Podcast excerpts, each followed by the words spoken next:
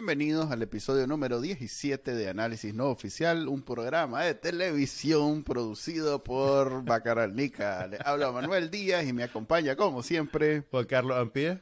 Y el día de hoy tenemos de invitado a alguien que ya nos teníamos la deuda de pasarlo, porque se trata de eh, Israel Evite, eh, el tercer, digamos así.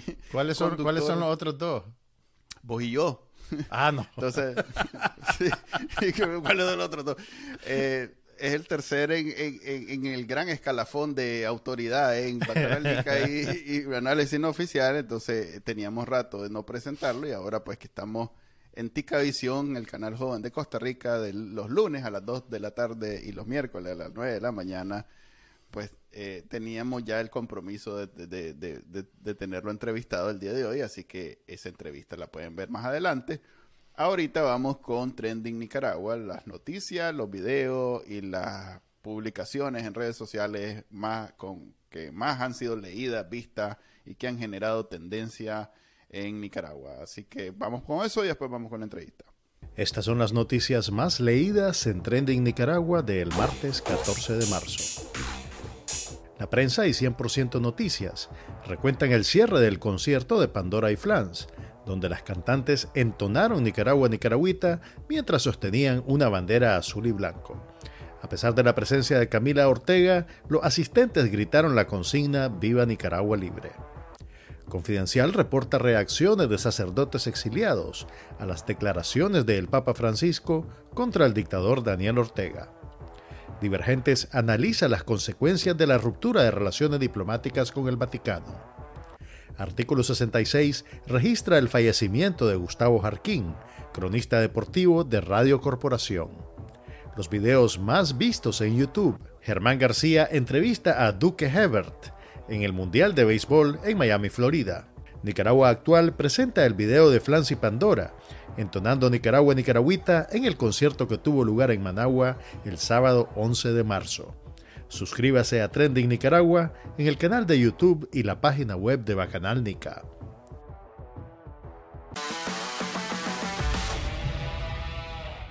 Hola, hola, bienvenidos a la sección de entrevistas de análisis no oficial. Eh, Recuerden que nos pueden ver en televisión a partir de la semana pasada, o sea que este es un programa de televisión y hacemos, entonces, hacemos entonces la bienvenida oficial eh, para todos esos televidentes que nos están viendo, eh, que este es el tercer en el escalafón de, jerarquía de análisis no oficial. Israel Evites, nuestro invitado de hoy, es el, tercero. El día que me palme yo, Juan Carlos, es el que asume. No puede ser. Es que no, hay Israel lugar para más. Mama, eh. No, no, no, me, me enorgullece, me enorgullece. Ya saben que yo estoy listo para recoger esas estafetas el día que alguno de ustedes dos, no lo quiera Dios, falte. Pasemos al otro plano de vida. Ok, Israel es ingeniero, pero eh, en, su, en su vida laboral, en su faceta laboral, es un ingeniero en aguas es la mejor forma que tengo para decirlo, pero en realidad él, es, eso. Pero en su faceta de ciudadano, él es un activista cívico. Analista eh, político por excelencia, como diríamos en Nicaragua. Por alguna razón en Francia, cuando piensan en Nicaragua, piensan en la cara de Israel, todavía no sabemos por qué. Pero Israel es, un analista político ya consagrado, ha salido en muchos programas. Este es el, el más humilde de todos y, pues, y, generalmente lo invitamos para que nos comparta sus opiniones y sus reflexiones sobre lo que está sucediendo en Nicaragua. Y como esta semana, eh, mentira que vamos a traer a alguien eh, experto en religión y a la vez en ah. temas, pues, digamos que no está en nuestro círculo de amigos, eh, alguien que sepa, a ver, o, que pueda entrar en la categoría. Intentamos, con el Papa Francisco, pero. dijo, Manuel quién. Manuel quién. ah, no, Manuel. Ah, no, decirle que no puedo ahorita, dijo después. Eh, entonces invitamos a alguien con quien podemos conversar a gusto sobre eh, las recientes declaraciones. Ya fue el viernes, pues estamos a martes, pero sigue siendo reciente las declaraciones del Papa Francisco al medio argentino, Infobae argentino, podemos decir que argentino, al medio argentino, Infobae, en donde comparó a Daniel Ortega con Hitler y dijo que pues que en Nicaragua lo que había era una dictadura tipo la de Rusia, la de la Unión Soviética y la de Hitler en lo, a comienzos del siglo pasado. ¿Cómo te cayó a vos esas declaraciones, Israel? Este, de repente se convirtió al catolicismo, Israel. Sí, te, sentís representado por lo que dijo el Papa. Yo me siento representado. Sin Un haz de luz cayó del cielo y lo iluminó. Déjalo hablar al hombre. Yo, creo, yo creo que este es un sentimiento que compartimos la gran mayoría de los nicaragüenses. Sentíamos una, una insatisfacción porque el Papa no se manifestaba claramente sobre el tema de Nicaragua y pasaban los años, los abusos iban sumando y, y, el Papa Francisco no era categórico sobre la situación y nos desesperábamos. Yo mismo publiqué muchas veces algunos tweets, algunos posts donde yo le urgía a la jerarquía de la Iglesia Católica que fuera más categórica apoyando a su gente en el terreno, en Nicaragua, porque las vejaciones de la dictadura se han venido sumando, eh, presos, la expulsión de, de las monjas, eh, la persecución, ahora el, tema con Rolando Álvarez es, impresionante y el Papa no se manifestaba. Y de pronto tengo que admitir que, el hombre pues realmente se puso al día, se puso al día y, y tardó, pero ahora que lo hizo fue absolutamente contundente. Y yo considero que estas declaraciones del Papa Francisco son un parteaguas en esta lucha contra la dictadura. Y no creo estar exagerando. Sí, ¿te parece que va a haber movimiento después de lo que pasó el... Porque, a ver, yo igual, eh, cuando sucedió la entrevista, yo que monitoreo las redes sociales y en Trending Nicaragua, como pueden apreciar en el segmento pasado de análisis no oficial. Comercial, eh, comercial. Sí. Eh, tenía la idea que iba a ser una, verdadera explosión mediática y no fue así. Debo aceptar lo que no fue así. O sea, a nosotros nos pareció eh, necesario, lo celebramos, pero mm, digamos que, por ejemplo, cuando empezó, cuando eh, encarceló, cuando la primera crisis de Rolando Álvarez, que duró varias semanas, tuvo mucho más alcance eh, que estas declaraciones del Papa, por alguna razón. Puede ser que haya sido muy poco, muy tarde, digamos, con... Eh, fíjate que, que, no, no creo que esa sea la, la, la manera más adecuada de medir el impacto de esto. Lo que nos dio el Papa Francisco a los que queremos la libertad de Nicaragua es una herramienta, una herramienta extraordinaria. Muchas veces nos ocurre, los que estamos en la lucha, que pensamos que, bueno, el régimen cometió un abuso, confiscó algo y que ya todo el mundo se enteró o ya todo el mundo dio por hecho de que eso es cierto. Ahora en realidad, ahora sí. La gran mayoría de los países, lo que busca la comunidad internacional es evitarse problemas. Por eso son tan pacientes con el tirano y le dicen, ah, te vamos a dar otra oportunidad, por favor reflexiona, vamos al diálogo porque nadie quiere lidiar con los problemas relacionados a confrontar a un país que está en el centro de, América, que además puede generar problemas de tráfico de, mercancías por la ubicación geográfica, que además se teme un vacío de poder si hubiera una transición abrupta, que además pues, la comunidad internacional es muy dada a mejor malo conocido que bueno por conocer. Entonces, siempre le van dando largas y la diplomacia eh, parece ser ese arte de darles larga a soluciones contundentes con tal de evitar conflictos entre las naciones. Pero ya hay ciertas líneas que se van rebasando y ahorita vimos cómo Daniel Ortega ya logró rebasar la línea de la Santa Sede y eso no es fácil. Es decir, haber sacado al Papa Francisco de sus casillas y que el Papa que es, ¿me entendés? La personificación de la paciencia. Diga, mira, ya. ya, ya. Estamos hablando... Y la diplomacia. O sea, que el Papa te diga que sos un guaranga, que sos un vulgar.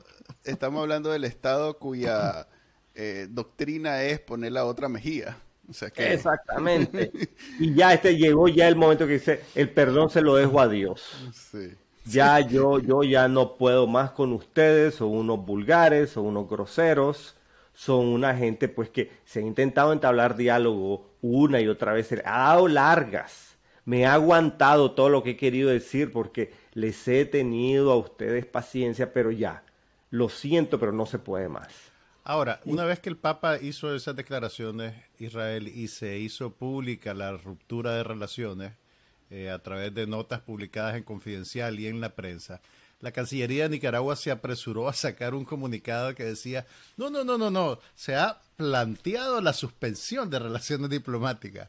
¿Qué, qué quiere decir eso? Y bueno, ya, ya, el Vaticano lo desmintió, pues ya el Vaticano dijo que en realidad se rompieron las relaciones.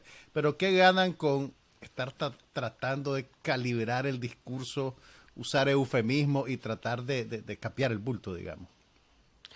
Bueno, mucha gente creo que comete el error de sobreestimar la inteligencia de la dictadura. Ojo, tampoco digo que tengamos que subestimar al enemigo, pero la dictadura improvisa, improvisa operan con el estómago y hacen un montón de errores que deberíamos estar conscientes que son errores y capitalizarlos. Y esas contradicciones debemos, creo yo, mostrarlas y, hacerlas eh, muchísimo más fehacientes y públicas. O sea, vos, por ejemplo, podés ver el discurso del 19. En el 19 digital tenés en una fecha el sumo pontífice que es nuestra guía y lo seguimos en cada una de sus oraciones y participaciones, el Papa Francisco, hermano socialista que te amamos. Y ahora el Papa Francisco, ser satánico que pasarás a la historia como un nazi, que en el mismo medio tenés un discurso absolutamente esquizofrénico. Y te aseguro que eso no obedece a una planeación. Es simplemente la señora esta que opera con el hígado y que empieza a tirar diatribas, lanza a los perros. Ya una vez de que ven que están metiendo la pata, intentan frenar y cambiarla. Es decir, son unos incompetentes, son unos idiotas, son gente que eh, verdaderamente maneja la situación en el día a día, viendo cómo sobreviven. Desafortunadamente, eh, creo que como oposición nos ha faltado una organización pues que logre capitalizar esto. El gran opositor de Daniel Ortega ha sido el mismo Daniel Ortega, con todo este tipo de errores. No, y, no te adelantes que vamos a hablar de eso más adelante. y quiero decirle algo. La fase diplomática, que ya, insisto, con esta declaración del Papa Francisco, hay un parteagua, hay un agotamiento de esa fase diplomática, ahora empiezan a haber herramientas para castigar a la dictadura en donde realmente le va a afectar, que es la parte económica. Estás hablando de que, de que el mundo iría más allá de las sanciones que han aplicado hasta ahorita. ¿Qué, estoy, hablando, eso? estoy hablando del siguiente gran objetivo. Dante Mossi, el banquero de la dictadura. Calmate, es el problema de no repasar la agenda. Eso es, no, no, no. tu entrada, Manuel. No, no tengo todavía algo que decir sobre las declaraciones del Papa. Por un lado, él evita decir nombre, decir cargo, y, lo minimiza tanto. O sea, alguien desequilibrado que no sabe qué está haciendo, pero inmediatamente pasa a Nicaragua, necesita un presidente. Me da la impresión a mí que diferente. A ver, nosotros nos damos por aludidos porque somos la oposición. Que me caiga mal ese entrar en esa categoría porque significaría que, por oposición política es que estamos desterrados, eh, perseguidos y todo lo demás. Y no es cierto. Es por violación a los derechos humanos. Pero bueno, ya es una explicación que se tomaría mucho. Pero bueno, él no necesariamente le está hablando a la oposición. Yo siento que él en realidad le está hablando a la gente en Nicaragua que todavía piensa en Daniel Ortega como eh, el liderazgo de los que no son opositores. O sea, creo que le está hablando a los católicos dentro de eh, el sandinismo. Sí. Porque por un lado, eh, está haciendo el argumento que no te o sea, es alguien que ya perdió cualquier capacidad que tenga y no te conviene. Vos mereces algo mejor. Eh, tal vez estoy tratando de, como dicen los gringos, de partir pelitos, pues de... Pero, pero yo percibo como que esa, ese mensaje no es solo el típico mensaje que nosotros estamos acostumbrados de, de los países aliados en donde atacan a eh, Daniel Ortega y entonces ya nos sentimos identificados, sino más bien siempre desde la eh, difícil imparcialidad está criticando específicamente a él y no necesariamente al gobierno, ni a las elecciones, ni a todo lo demás. Está específicamente, lo está personalizando al punto que me da la impresión que de nuevo está tratando de... Y luego, el tuit de Maduro diciendo de maravillas del Papa me hace a mí ilusionarme con la idea que tal vez eh, algo dentro de el, lo que nosotros consideramos el campo enemigo está pensando en términos de, mira, ya este madre se pasó, ya es insalvable, ya, ya está tu, tu, tu Prix AMLO, ya, ya, ya, ya, ya, ya lo, pues digamos que no, no lo ha dicho con todas sus palabras, pero ya tomó un paso atrás disimuladamente y, y, ya no está eh, inquebrantablemente defendiendo el honor de Daniel Ortega. No, es que, a ver, lo que dijo el Papa es un meteorito que cae en el Carmen y afecta a todos los niveles. Yo solamente te hablé uno, el aspecto diplomático, pero el más importante no lo he abordado todavía, que es el tema de la fe. Es decir, si hay una institución en Latinoamérica que, es longeva, que es poderosa, que tiene un arraigo en lo más profundo del corazón del latinoamericano, es el, la iglesia. Y esta confrontación con el Papa Francisco, yo te aseguro que no deja indiferente ni siquiera a persona adentro del, del sandinismo. O sea, muchos deben estarse preguntando, oye, si el Papa Francisco ya dice que este man es un desequilibrado, es por algo. Entonces, Daniel Ortega no la tiene fácil, es decir, cada vez se va metiendo en, una situación más complicada. El hecho de que Lula, en Brasil, le diga a los desterrados, les ofrecemos la nacionalidad brasileña. El hecho de que López Obrador le diga a los desterrados, les ofrecemos la nacionalidad mexicana. espérate. Es a nada más. Es a la Tampoco nos emocionemos. No, no, no, pero, que le dijo. No, dijeron en general. Yo, y Ecuador, también dijo el Sí. ¿Cómo es Ecuador? le dijo solo a Sergio Ramírez y a, y Colombia se lo dijo a Sergio Ramírez. No, pero sí lo es extensivo. Pero, pero independientemente que sea uno, que sean todos, acuérdate que estos son los grandes enemigos del pueblo según la dictadura y son criminales y no sé qué. Y de pronto Cuando Venezuela nos ofrezca la nacionalidad, ahí sí hasta chicle. Yo tengo la duda si el Vaticano tiene nacionalidad o no y si hay Sí, sí tiene nacionalidad. El Vaticano tiene una nacionalidad temporal. Usted dan un pasaporte que funciona mientras laboras ahí. Y ojo. Pues no hubo ofrecimiento. Si tenés nacionalidad del Vaticano, necesitas sacar visa en varios países. Yo pensaba que era un pasaporte súper poderoso, pero no. Fíjate que. Israel ya estaba averiguando, Manuel, si, se podía ser vaticanense. Ya estaba, planeando, hermano. Ok, vamos a ver. A ver, Israel, en tu, en tu, en tu hoja de, de, Excel donde tenés los países posibles que te van a dar nacionalidad, ¿cuál está punteando más? Ok, continuamos. No hablemos de eso porque aquí es sensible el tema. Ah, perdón, perdón. Y a uno me quita la nacionalidad, no demos sí, ideas. Por eso, pero ya estás listo, pero ya estás listo. A ver, eh, ah, ya que dijiste de Dante Mossi, hoy es 14 de, de marzo. Dentro de dos días, eh, el diálogo interamericano va a tener a Dante Mossi con Ryan Berg y a el tocayo Manuel Orozco en un debate sobre los financiamientos que hace el BESIE, el Banco Centroamericano, en Nicaragua. De integración económica. De integración económica. es, por alguna razón, el país donde más dispara dinero el BESIE. todo el mundo hace la eh, especulación que se trata de corrupción, porque ¿por qué otra razón habrían de financiar tanto a Daniel Ortega? Pues? Cuando hasta el Papa piensa que es Hitler. Em, eh, yo tengo apuntado en mi calendario como que fuera pelea de boxeo ese, sí, Pero, hay un detalle.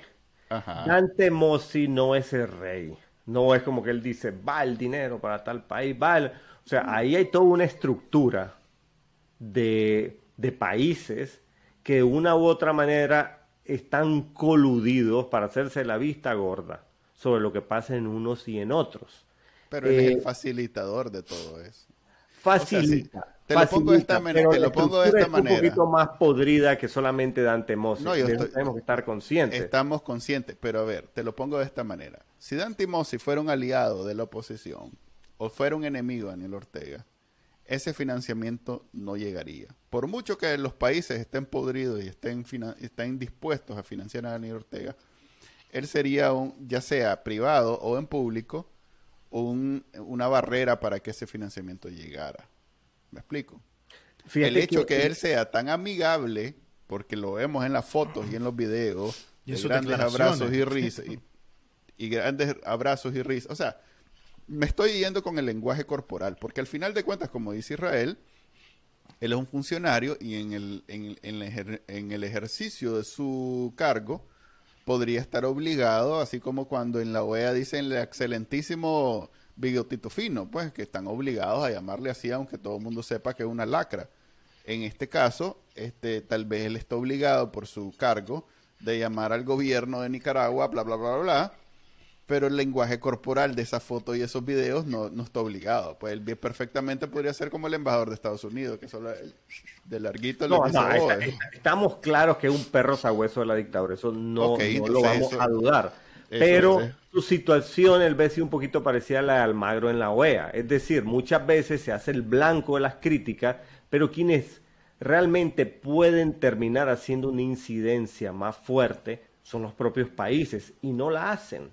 Y es ahí donde creo que fallamos, porque como sociedades civiles en los distintos países no, no hacemos de la vista gorda sobre esto y no se hace suficiente presión sobre los propios gobiernos de cada uno de los países que influyen ahí en el BESI. Y Otón Solís, me acuerdo que hizo unas denuncias muy fuertes sobre la corrupción adentro del BESI y que eso salpicaba a a, gente de diversos países. Entonces, hay una, ahí un, lugar donde se tiene que, se tiene que hacer influencia, se tiene que, protestar fuerte y poner al desnudo todo eso, porque eh, es una cochinada lo que está pasando en lo interno del manejo de ese dinero. Mira, yo creo que tiene que ver un poco con la estructura del BESI y con cómo funciona, porque algún, una de las interpretaciones alrededor de, de la actitud de Mossi frente a la dictadura tiene que ver con la manera en que se confirma su cargo periódicamente. Él necesita el voto de Nicaragua. Entonces, si, si un funcionario de ese nivel quiere preservar su cargo, que obviamente quiere hacerlo porque tiene un buen salario, tiene unas prebendas fantásticas, obviamente de alguna manera va a servir a los intereses de los países que al final lo eligen. pero también quiero decirte es, por los pobres de los países. No, pero también también quiero decirte que en, en, el, en el intercambio de tweets en el cual se terminó cocinando este debate, Mosic siento yo que empezó a preparar su, a, preparar su salida de baño. Y en uno de esos dijo que las decisiones de dónde se alojaban los fondos no las tomaba él unilateralmente, que tenían voz y voto eh, los miembros de la directiva y que la directiva incluía representantes de todos los países. Entonces ya yo, yo creo que ese es un preámbulo de los argumentos que va a utilizar en el debate para lavarse las manos de su eh, afinidad, digamos, por el régimen de Daniel Ortega. Pues va a decir, primero, que, ellos solo se fijan en números, que no les corresponde fijarse en cuestiones políticas. Y, y, segundo, va a decir eso, pues que él solo es un ejecutivo y que es la institución la que da esos pasos. Y entonces, pero tenemos que estar pendientes pues, de qué pasa realmente. Salida de baño, su salida de baño tiene algo de sentido y nos lleva al tema de que este, la lucha contra la dictadura en Nicaragua pasa por una presión de las distintas sociedades civiles que le hagan pagar costo político a sus gobernantes por ser condescendientes con dictadores. Y es ahí donde, donde tiene que haber una, una lucha de la diáspora para dar a conocer a nuestro insignificante país eh, eh, en las distintas zonas de la región aprovechando entonces, yo quiero usar eso como la entrada a la discusión que tenemos siempre sobre cómo debería trabajar la oposición. Eh, vos que sos un activista creativo, por mi experiencia, o sea, a ver, para darles una idea, Israel era de los que protestaba hace 10 años cuando en la asamblea hacían una de estas leyes de mentira. Pues. Cuando vos y yo estábamos, bueno, no voy a decir Juan Carlos, pero yo estaba poniendo fotos de fiesta, poniendo fotos de... Entre otras cosas. ¿Cómo se llamaba la muchacha que hace ejercicios, que tiene un canal de YouTube? Bacanal la seguía con mucho entusiasmo. Él ya, Israel, ya era un activista político, pues inventando formas de llamar la atención y, y precisamente incidir políticamente. Entonces, ahorita que mencionas eso, y yo vivo preocupado porque en Nicaragua y, es algo que, es entendible, estamos, eh, ya pasamos otra página, ya estamos preocupados cada quien por su, su, sobrevivencia eh, y, no necesariamente estamos eh, involucrados políticamente o comprometidos políticamente. como que la política se ha dejado a las diferentes diásporas de los, de los países. Y hasta en ese sentido, porque es difícil vivir como exiliado, sobrevivir como exiliado, es solo un, un, grupo bien pequeño el que puede dedicarle todo el tiempo. Pues. Es más, nosotros le dedicamos este tiempito, pero tampoco es como que no, no, no hacemos el resto del tiempo lo, lo, necesario para sobrevivir. ¿Cómo se ve lo que acabas de decir? Eh, dame un ejemplo. ¿Cómo hace a ver, hagamos algo específico. Tal vez Costa Rica no es un buen ejemplo porque en Costa Rica son críticos del BESI. Es más, es el país más crítico que yo sepa. Pero por ejemplo en ah, Honduras tampoco sería un buen ejemplo porque es. Se te van a acabar los países, maje. Mm, y Taiwán ya no es necesariamente aliado a Daniel Ortega. O sea, ¿cuál será el país? Empecemos por ahí, pues. Y es algo que vamos a, saber este, este, este día del debate. Estoy seguro que alguien le va a preguntar Ajá, si vos no sos el culpable, ¿quiénes son los que andan de promotores detrás de, financiar a Daniel Ortega? Pues si no sos vos, ¿quiénes son? Entonces va a decir eh, México o va a decir Guatemala o yo, quien sea. Yo no creo que va a sacar el, que va a sacar un papel y decirte quiénes han votado a favor de los financiamientos de Nicaragua. Yo creo que el, el problema de fondo es que todas estas instituciones supranacionales que tienen que ver con, con promover la economía van a tener que meter dentro de sus factores de consideración el respeto a los derechos humanos.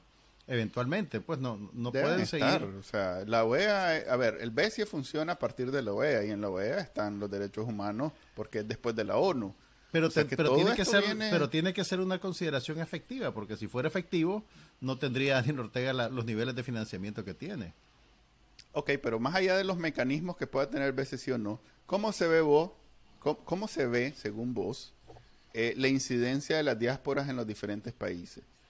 ¿Cómo, ¿Cómo podrían hacer los que están en México para presionar al BESI de que no siga, eh, para presionar a, México que no eh, a través del BESI financia a Daniel Ortega? ¿Cómo podría verse eso? Ok, un detalle.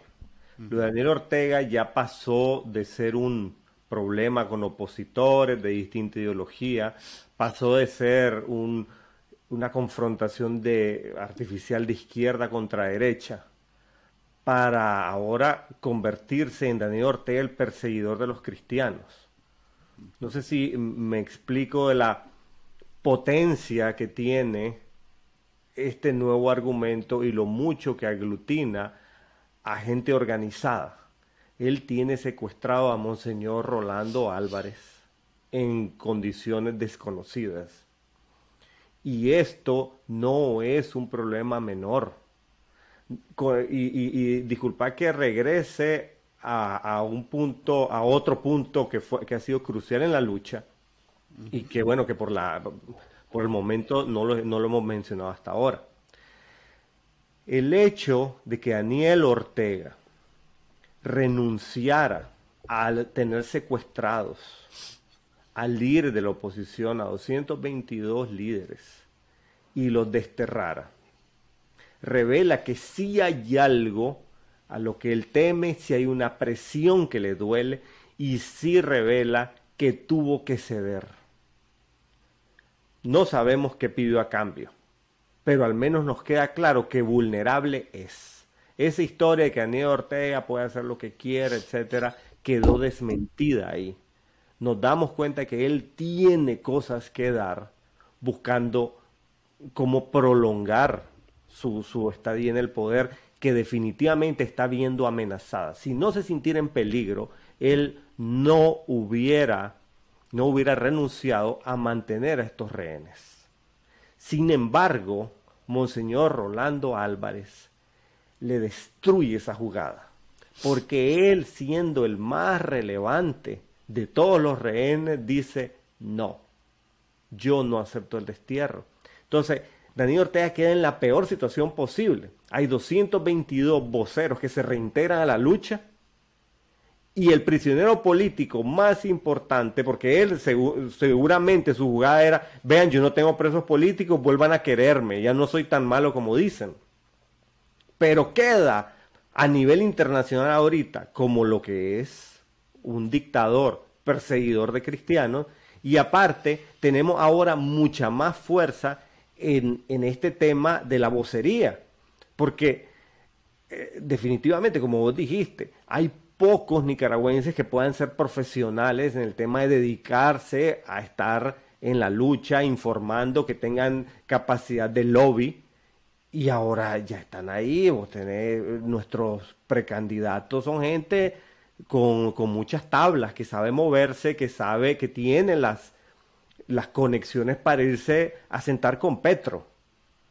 Que te aseguro que cosas de estas han venido pasando. Vos tenés un Sergio Ramírez que le ofrecieron y creo que aceptó la nacionalidad colombiana. Es decir, es alguien que puede llegar a las esferas más altas a dar un testimonio.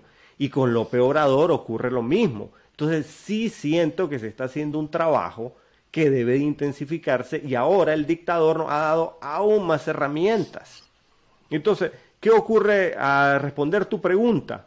¿Cuál es la manera creativa de movilizar a distinta ciudadanía en contra del tirano, creo yo que es la arista religiosa por a causa de esta confrontación donde ya la dictadura se ha ido no solamente secuestrando a Monseñor Rolando Álvarez, sino prohibiendo procesiones. Es decir, esto toca el fuero interno del latinoamericano promedio y, y es algo que tiene que saberse. Es algo que, sobre lo que tenemos que insistir. Quiero saber tu opinión sobre algo. Eh, casi que paralelo a, esta escalada de, de, persecución contra la Iglesia Católica, el régimen ha, digamos, se ha acercado y ha favorecido a la Iglesia Evangélica de Nicaragua, que en los últimos años ha experimentado un crecimiento importante frente al catolicismo.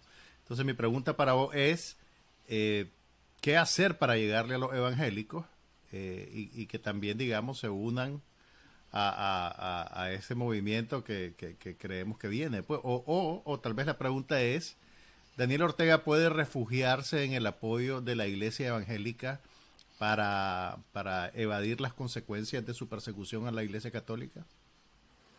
Eh, la comunidad evangélica, según entiendo, no obedece a una jerarquía como lo es la Iglesia Católica.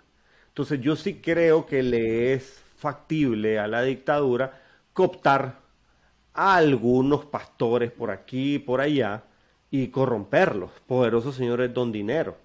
Sin embargo, no creo en lo más mínimo que el grueso de la comunidad evangélica logre eh, ser seducida por estas tentaciones, cantos de sirena y corrupción evidente. Y bueno, son, yo creo que lo que ahí lo que nos toca es seguir insistiendo en que es un perseguidor de cristianos. Y de esa manera, un buen cristiano, independientemente de, si es protestante, si es este eh, católico, etcétera, debe buscar cómo proteger y, y, acuerpar a su prójimo. Yo creo que cada vez es menos secreto adentro de Nicaragua que se vive en un estado totalitario y creo que cada vez son menos quienes apoyan a Daniel Ortega. Es un poco difícil saber la capacidad pues de, de seducción que tienen esos medios de comunicación creando una realidad ficticia, pero la impresión que me da por la reacción de la dictadura es que ellos, que saben más que nosotros sobre cuáles son los números, están muy preocupados, porque si no permiten que la gente se reúna ni para una procesión, es porque realmente temen que la menor aglomeración de personas pueda derivar en un, en un alzamiento popular. Así te lo pongo. O sea, cuando Daniel Ortega estaba poderoso, me consta porque yo protestaba en esos tiempos, se me dice, a ver, loquito, salí a las calles a hacer tus locuritas, que lo único que estaba haciendo es ridículo. Y ahí pasaba la gente pitando, apartate, chavalo, que te vamos a atropellar. Este, habrán, el, comandante violará algunos derechos humanos por aquí y por allá, pero la economía está avanzando, estamos pijudos, así que deja de hacer eh, el ridículo, me decían. Ahora ya no es así ahora no permiten que ni dos personas se junten en la calle porque saben que eso puede terminar mal. Entonces, el mejor indicador de lo mal que está la dictadura es la propia dictadura. Y ojo, mucha gente me acusa a mí, es que vos sos un triunfalista, es que vos sos como ese, como el pingüino, vamos ganando y no vamos ganando nada, etcétera. No, yo no trato ni de ser optimista ni nada.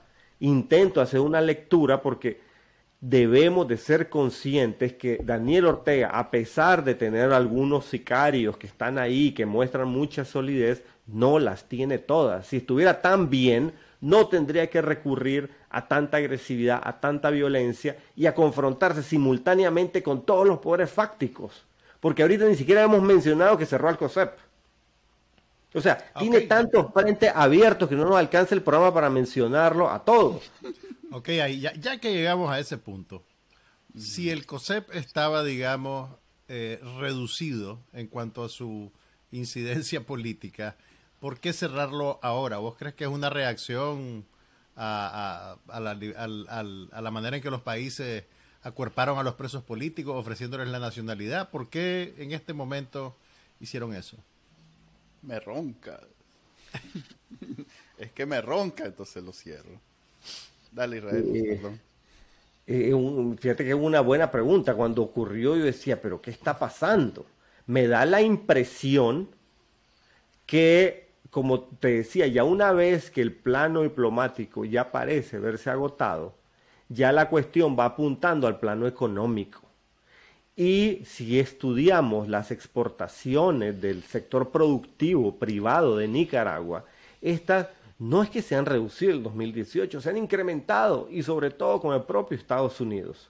Entonces, definitivamente el, el COSEP, que no está feliz con la dictadura, pero que dice, brother, hay que seguir haciendo plata, eh, hay que seguir dando empleo, hay que seguir este, adelante, pues, porque ya cuando la dictadura caiga, lo importante es que la economía no esté tan destruida.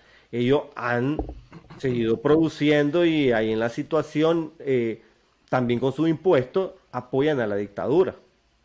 Pero me da la impresión que ya empezaron las primeras amenazas, donde ya se le está diciendo a la dictadura, mira, puede ser que vengan sanciones que restrinjan las exportaciones de tu sector productivo.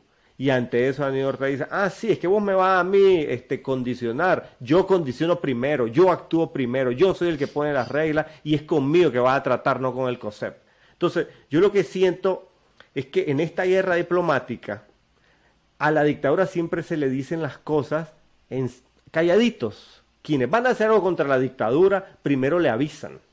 Y vos lo que tenés son reacciones iracundas de la dictadura pública, muy dignas, entre comillas, que, digamos, son previas a las acciones que van a realizar los distintos países o distintas organizaciones.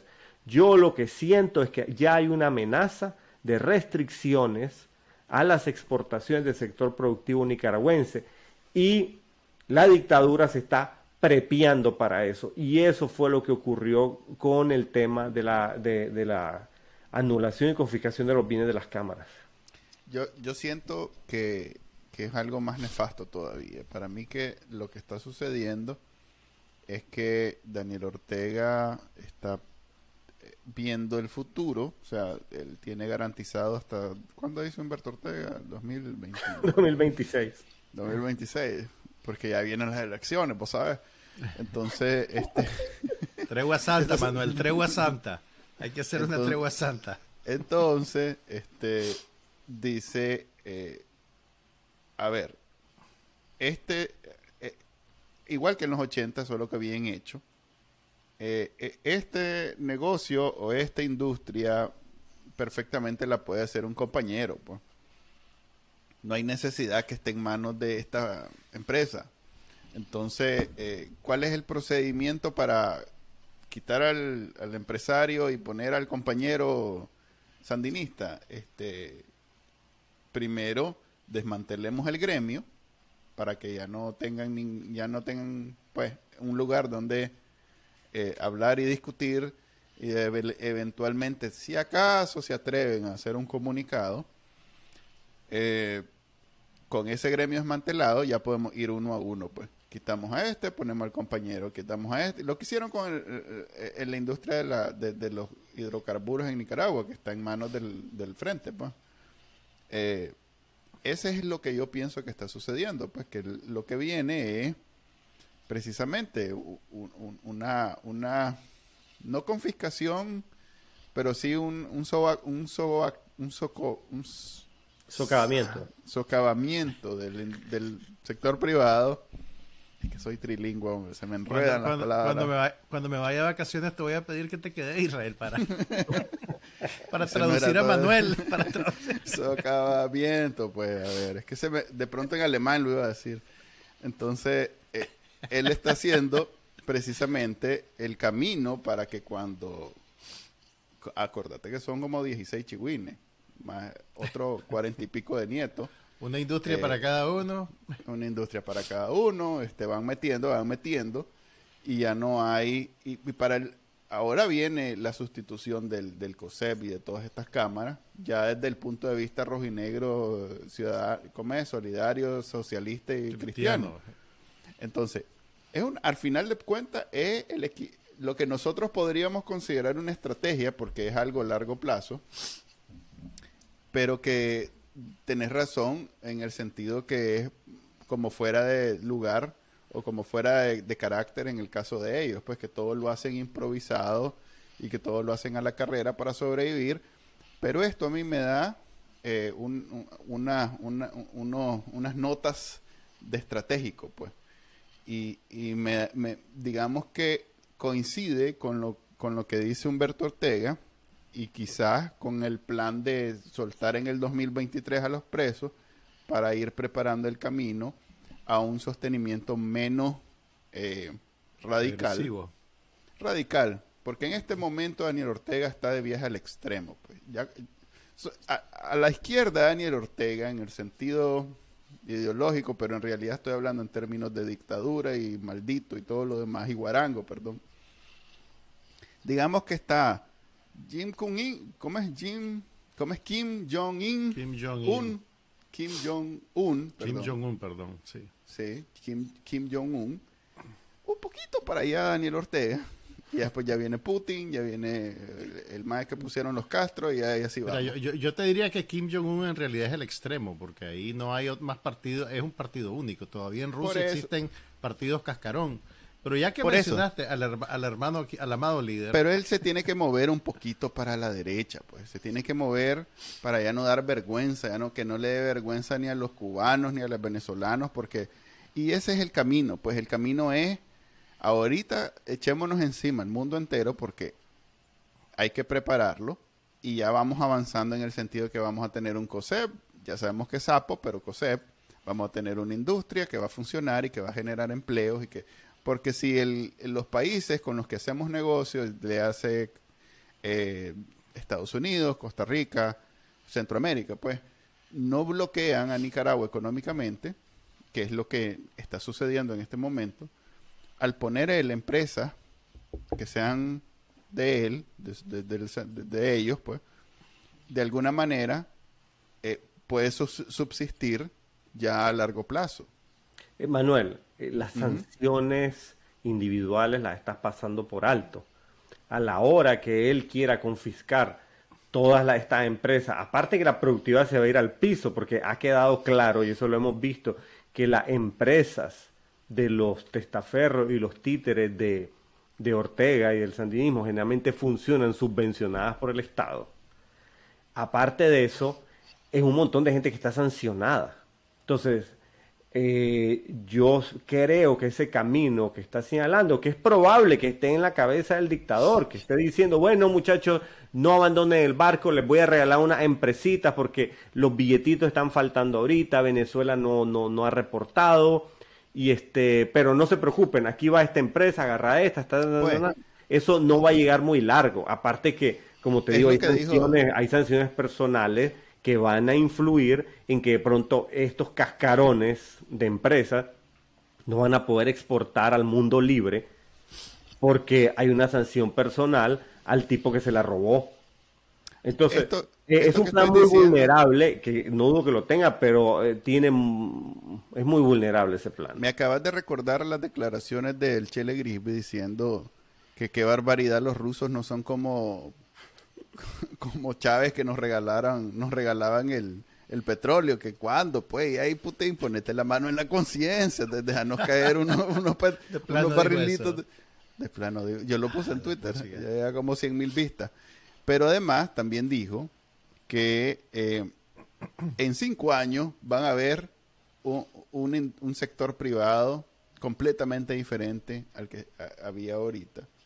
Traidor a la patria, que es el actual, pero va a ser un sector privado patriótico, pues. O sea, el MAS en realidad vendió esta estrategia, no sé si la intencionalmente o, dio con ella, y al igual que yo, estamos conectados y la vislumbró, pero creo que esa es la estrategia del MAE, pues, o sea, eh, vos tenés razón, pues, eh, acaban de sancionar, las últimas sanciones fueron en el sector de, la, de las minas, y una de las cámaras que acaban de, desbaratar es precisamente Caminic. Entonces yo veo conexión entre eh, precisamente esta estrategia con varios puntos, pues con lo que dijo el Chele Grisby, con las sanciones, con cómo, cómo están ellos eh, preparando el camino hacia adelante. Y, ahora quiero saltar entonces, porque esto de meterme en la mente de esos animales, primero es bien difícil. Te perturba. Pero ahora vayamos al, sector de enfrente, pues, los últimos minutos de la entrevista. Aquí generalmente cuando estamos con Israel suele sentirse un tufito de frustración cuando hablamos de la oposición, pero ahorita, después de la liberación de los 222 que no hemos tenido una conversación al respecto, eh, ¿te sentís más ilusionado? Yo adelanto que sí me siento un poquito más ilusionado. Brother, no, es como yo, yo no sabía, o sea, fue como que me quitaron una mochila de, de, de, 200 libras el día de esa liberación. Era una vaina que ahí la traía yo, brother. Yo me iba a la montaña, ahí a hacer ejercicio, a caminar, y siempre andaba ahí en el RAM, brother, y, y mi gente ahí, mis hermanos que están secuestrados, no están adentro de un cuarto oscuro, y yo feliz aquí, o sea, yo sentía hasta cierta culpa de, de hacer mi vida y de seguir mis proyectos pensando ¿me entendés? En gente como Félix, gente como Tamara, gente como Ana Margarita que estudió conmigo. Entonces era como, brother, eh, eh, ellos están dándolo todo por la libertad de mi país y yo no estoy haciendo lo suficiente. O sea, generaba un conflicto, una angustia, el no saber si lo estaban matando. Y ya luego verlos ahí, ver que todavía, a pesar de las torturas, siguen con un ánimo hacia adelante, siguen siendo muy articulados en la entrevista y todo con esa genialidad. Eh, Miguel Mendoza ahora transmitiendo, o sea, es como, bro, es una inyección de entusiasmo y de sentir de que definitivamente esta lucha la va a ganar Nicaragua. O sea, la pregunta es cuándo. Tal vez también hay duda del cómo, pero es un hecho que esta lucha la va a terminar ganando Nicaragua, porque los dictadores mueren, los imperios caen y, las naciones permanecen. Y dicho esto, eh, yo sinceramente sí creo que hay un soplo de aire fresco.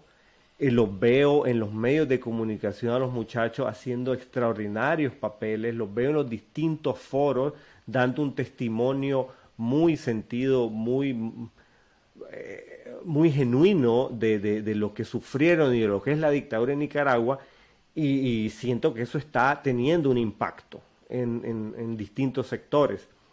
Respecto a la unidad, a la famosa unidad, eh, yo ya estoy empezando a cerrar filas sobre una idea. Y es que hay ciertos sectores que si bien no se identifican como danielistas, sandinistas, son sectores totalitarios, son sectores extremistas, son sectores eh, demasiado conflictivos. no me voy a poner a, debatir sobre las razones que puede tener alguien para radicalizarse, pero hay personas con un ánimo tan radical, tan virulento, tan agresivo, que siento yo contradicen el espíritu fundamental de esta lucha, que es llevar a Nicaragua a la democracia y a que la gente pueda elegir a sus gobernantes en elecciones justas. Eh, no todo el mundo que está en contra de Ortega anda buscando eso. Lo que anda, a veces siento que hay ciertos sectores que dicen, ya tuvimos una dictadura de izquierda, ahora lo que necesitamos es una dictadura de derecha, y ese yo no creo que sea el camino. Dicho esto, yo creo que hay que abogar por generar un núcleo opositor sólido, democrático, de centro, que sea suficientemente creíble para aglutinar a un grueso de la población e ilusionarlos. Porque si algo desilusiona al ciudadano a pie, es estar viendo pleitos. Y yo sí veo cohesionados a los muchachos que estuvieron sufriendo el secuestro, los veo que han salido de la cárcel con una mayor madurez. Salvo hay un señor que lo vi quejándose y haciendo lío, pero no le vamos a poner mucha mente. El, grueso del, del, núcleo político los veo muy centrados, eh, muy aglutinados, muy confraternizados, y eso se me hace una excelente noticia. Obviamente, pues eh, acaban de salir, me da a veces un poquito hasta de vergüenza de estarle pidiendo a ellos que hagan mucha acción política cuando lo han sacrificado todo. Es decir, yo entendería y sería lo más comprensible que varios de ellos digan, vean, muy linda la política, pero yo me retiro, me dedico a mi familia porque esto le ha causado demasiada herida a, mis seres queridos y a mí. Pero afortunadamente he visto a varios que, que siguen en pie de lucha. Ahí coincido con vos y por eso en este espacio solo vamos a tener a los que han manifestado, ya sea con acciones o verbalmente, que están comprometidos y que quieren seguir y, y que y respeto completamente y entiendo perfectamente a los que, como decís vos, digan ahorita me voy a dedicar a mi vida porque acabo de perder dos años en una, en una mazmorra de Daniel Ortega y quiero salir y quiero volver a, tener vida, pues. Te agradezco, Israel, como siempre. Esta es tu casa ya sabes que puedes venir cuando vos querrás. ¿Dónde, dónde está el, tarro de Pinolillo? ¿Qué pasó?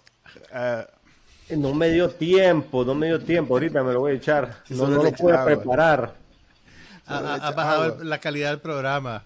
Cuando lo iban a ver en televisión, maje. Iban a ver tu tarro de Pinolillo en televisión. Quedo con esta deuda pendiente para el próximo show en el que me inviten. Ahí pueden verlo en el canal de YouTube de Bacaral Nickel, los pasada, las pasadas entrevistas entre Israel. el Tarro Pinolío y nosotros dos. Bueno, y cualquier Pinolío que quiera anunciarse. Ya saben tiene que aquí a, tiene un, vocero. un buen vocero. Ok, muchas gracias y nos vemos. La eh, gracias Manuel, gracias Juan Carlos y gracias a tus televidentes, a, sus, a tus uh. apreciados televidentes de este prestigioso programa. Saludos. No sabes lo feliz que sea Manuel. ok, esa fue la entrevista con Israel Levite eh, como siempre optimista y ojalá sea lo que él dice, lo que va a suceder.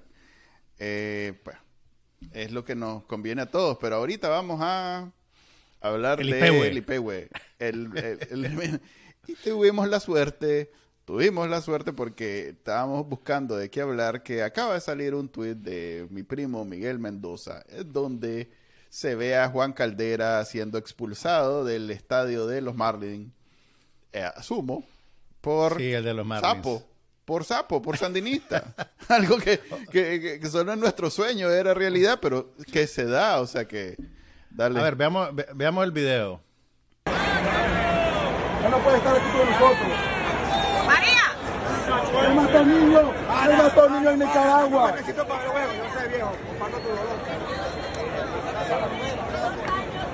Aquí hay muchos nicaragüenses Estamos por Venezuela.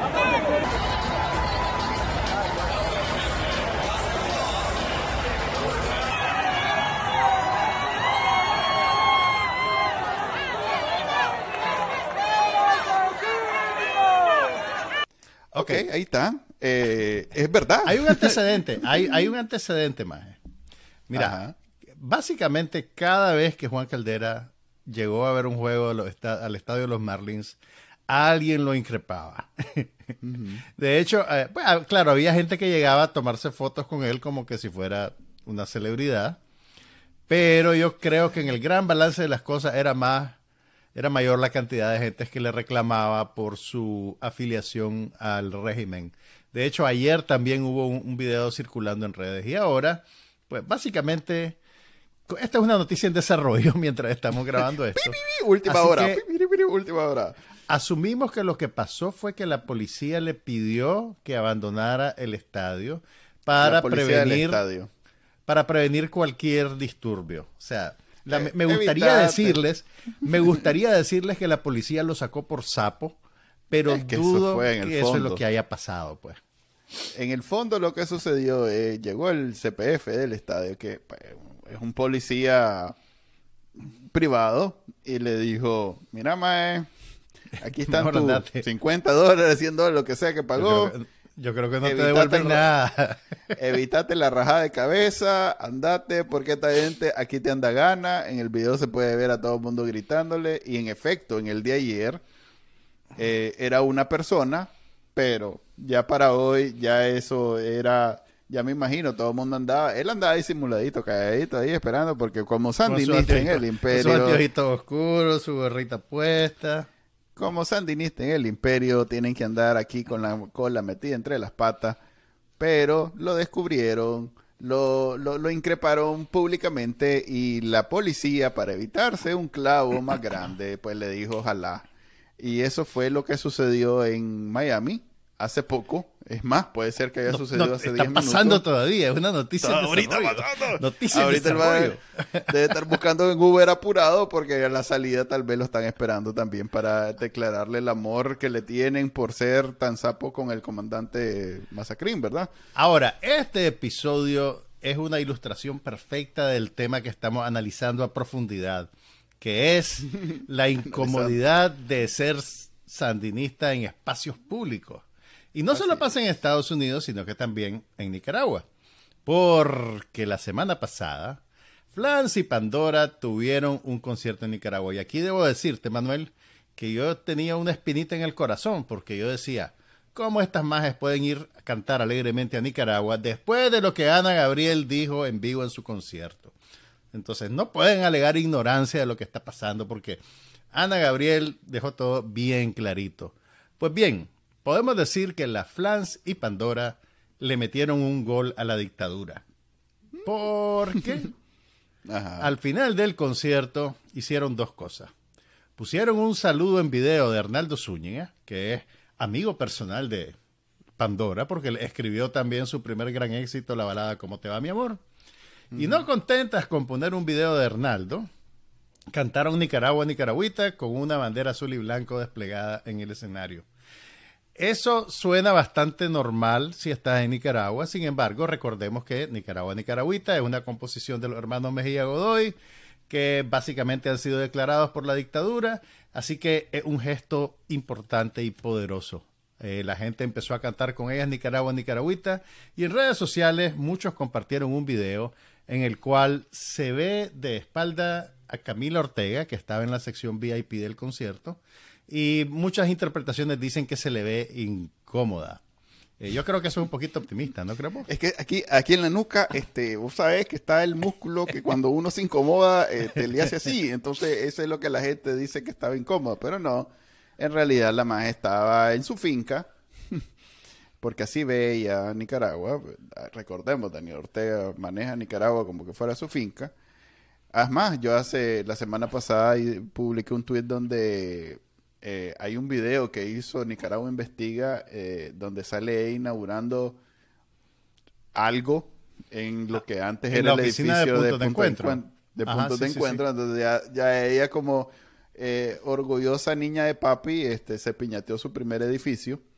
Y, y, entonces ahora sale en ese concierto supuestamente de incómoda, pero mm, yo tengo mis dudas. Ahora, yo, yo te diría que tal vez el gesto de, de, de las Pandora y la Flans se hizo la de a peso, pues, que, no se dio por aludida, pero la gente gritando Viva Nicaragua Libre, eso, sí, debe haber sido incómodo para ellas, porque todos sabemos lo que quiere decir Viva Nicaragua Libre en este contexto. Pero como el meme ese de que se seca con el billete de 100 dólares, esa incomodidad le pasa bien rápido. O sea que no, Ahora bien, yo no me, me quedo con el video de Juan Caldera siendo expulsado de, del estadio. Espérate, espérate. Algo más pasó en el, en el concierto de la Flans. ¿Qué pasó? A la hora del encore, porque vos sabes que todos los cantantes hacen como que ya terminó el concierto y se van para que la gente diga otra, otra, otra. Ajá, correcto. La, la otra que cantaron a Flans fue No Controles.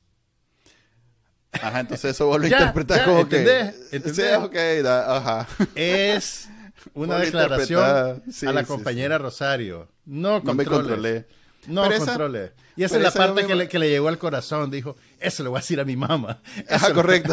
eso es lo que te iba a decir. Más bien que ella se sintió identificada con esa. Porque yo algún día voy a ser yo misma. No voy a ser simplemente el no autómata de, mi mamá que le pasa los trapos y las... Así que un saludo a, Pandora, Flans y de Rechivuelta Mecano, porque Mecano fueron los que compusieron No Controles te morís por dar esos datos de información.